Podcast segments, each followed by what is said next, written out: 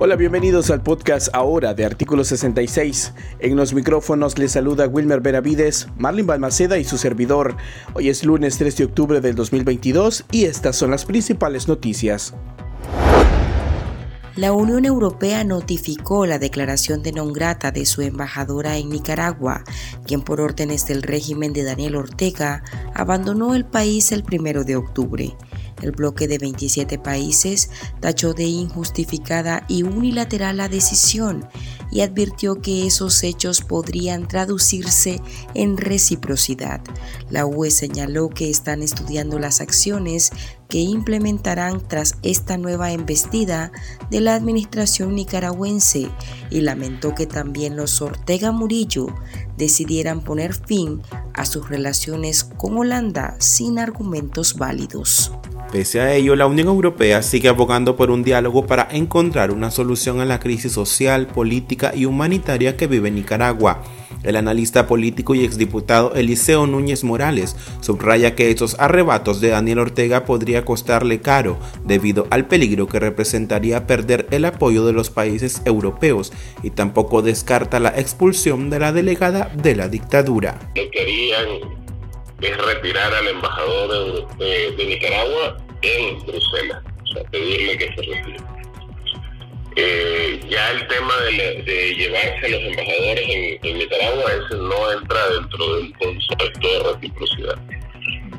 Hay eh, eurodiputados como Ramón Bausa que está pidiendo que se suspenda el tratado de asociación, eh, lo cual eh, tiene también otro proceso. Sin embargo, el, Parlamento Europeo ya autorizó a la Comisión para este, eh, suspender este tratado como una medida en, extremo.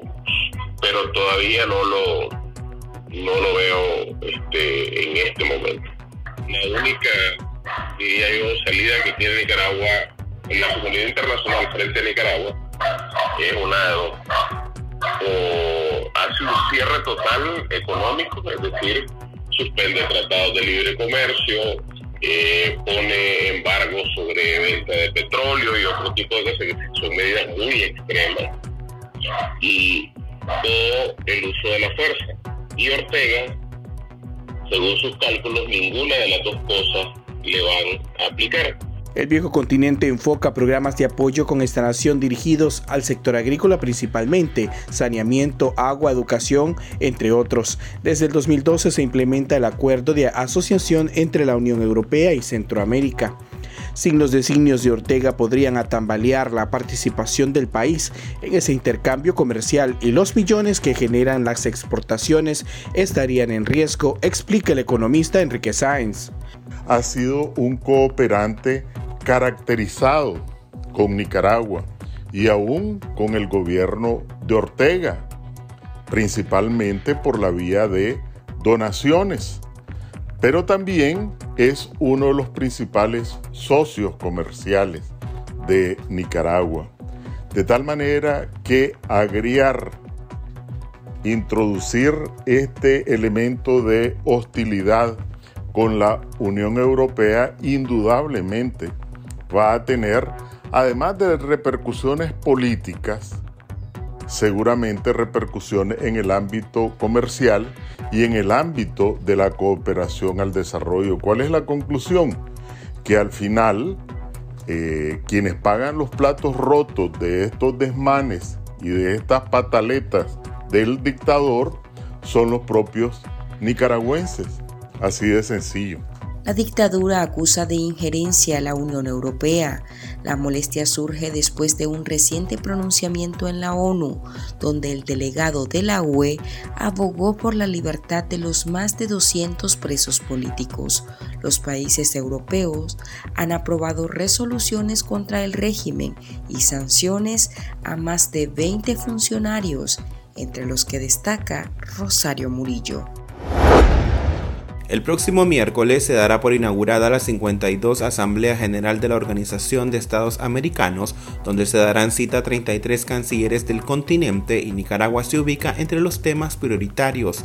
Los delegados, adelantó el ex embajador Arturo Macfield, preparan una resolución de condena de seis puntos contra el régimen de Nicaragua por la represión desmedida que ejecuta en el país, de la cual ni siquiera han escapado los líderes religiosos.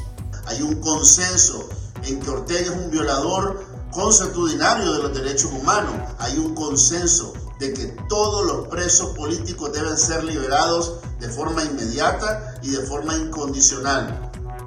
Así que vamos a, vamos a tener eh, una asamblea general en la que Nicaragua va a ser tema central, a pesar de que Nicaragua no asista y deje la silla vacía cobardemente en la Asamblea General de la OEA, de la cual todavía es parte porque hay un periodo de dos años después de presentar la renuncia que te obliga a ser miembro de esta organización. Y las leyes son las leyes, los acuerdos bilaterales son los acuerdos bilaterales. No pueden romperse o violarse como suele hacer Ortega en Nicaragua. Así que todavía miembro de la OEA, Nicaragua es un tema clave en esta Asamblea General. En la propuesta, los embajadores solicitarán la liberación de los presos políticos, el cese de la represión a la Iglesia, la implementación de una estrategia que garantice más protección y otorgamiento de asilo. Además, le recuerdan a Ortega que sus acciones afectan cada vez más la economía. Los opositores por su lado indicaron que quieren acciones y no resoluciones, ya que la gravedad de la situación de Nicaragua amerita que obliguen al régimen a frenar su deriva autoritaria. El evento se celebrará en Lima, Perú, y las sesiones culminarán el día viernes 7 de octubre. El cardenal guatemalteco Álvaro Ramazzini respondió a los recientes insultos que profirió Daniel Ortega contra la Iglesia Católica, a la que llamó dictadura perfecta.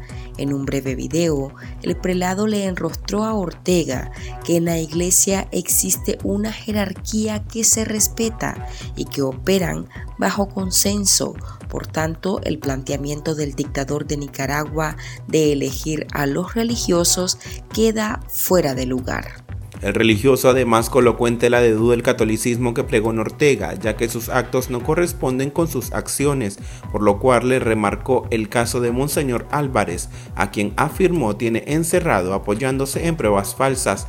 Estas son las declaraciones que el obispo guatemalteco divulgó a través de sus redes sociales.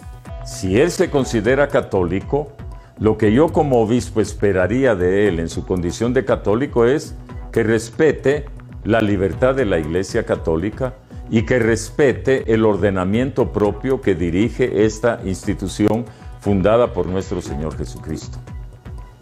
No se trata sencillamente de decir yo soy católico y hago lo que me da la gana. Yo soy católico o presidente católico y por eso meto en la cárcel a un obispo acusándolo falsamente. Yo soy un presidente católico y por eso entonces persigo a la, a la iglesia de la que yo soy miembro porque yo soy católico. Es un contrasentido.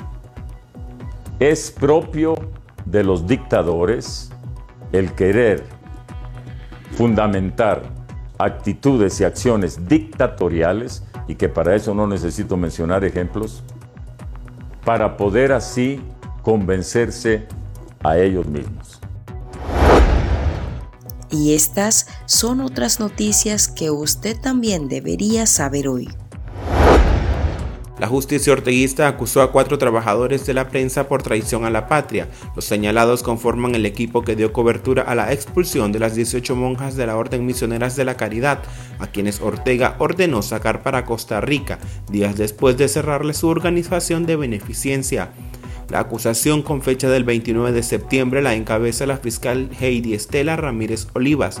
Los dos conductores que mencionan los tienen secuestrados en las celdas de la Dirección de Auxilio Judicial desde inicios de julio. La prensa orientó el exilio forzado de todo su personal tras esa nueva embestida. Este lunes igualmente se conoció sobre otra acusación contra 13 opositores y sus familiares por los supuestos delitos de conspiración para el menoscabo a la integridad nacional y la propagación de noticias falsas. Las acusaciones fueron presentadas el pasado 30 de septiembre y 1 de octubre en los juzgados de Managua, según una nota de la oficina de prensa del Poder Judicial. Las supuestas víctimas de los delitos que le achacan a los opositores son el Estado y la sociedad nicaragüense. La justicia lo señala bajo la Ley Especial de Ciberdelitos y Ley de Soberanía, dos instrumentos jurídicos usados para reprimir y encarcelar a las voces críticas al régimen de Ortega. Entre los acusados están Freddy Martín Porras García, José David Cayo Torres, José Javier Álvarez Argüello, Nicolás Palacio, Ana Carolina Álvarez, Janine Horvilliur, Félix Ernesto Roy Sotomayor y Javier Alberto Álvarez Zamora. Para este último, el judicial giró orden de detención. Después de 42 días de detención por las autoridades de migración estadounidense, el opositor Kevin Monzón, conocido en redes sociales como el TikToker, fue puesto en libertad. El joven que elabora videos satíricos retomando a la pareja presidencial había permanecido cerca de un año en Costa Rica. Ahora está solicitando asilo político en Estados Unidos. En diciembre de 2020, Monzón estuvo detenido arbitrariamente por cinco días en el Distrito 5 de la estación policial orteguista. Antes había sido procesado por supuestamente amenazar de muerte a un taxista, militante del gobernante Frente Sandinista. Aquí termina el episodio de este lunes. Para más noticias pueden visitarnos en nuestra web www.articulo66.com. También puede suscribirse a nuestro podcast y seguirnos en las redes sociales como Artículo 66. En Twitter nos encuentra como arroba artículo 66 Nica. Hasta la próxima.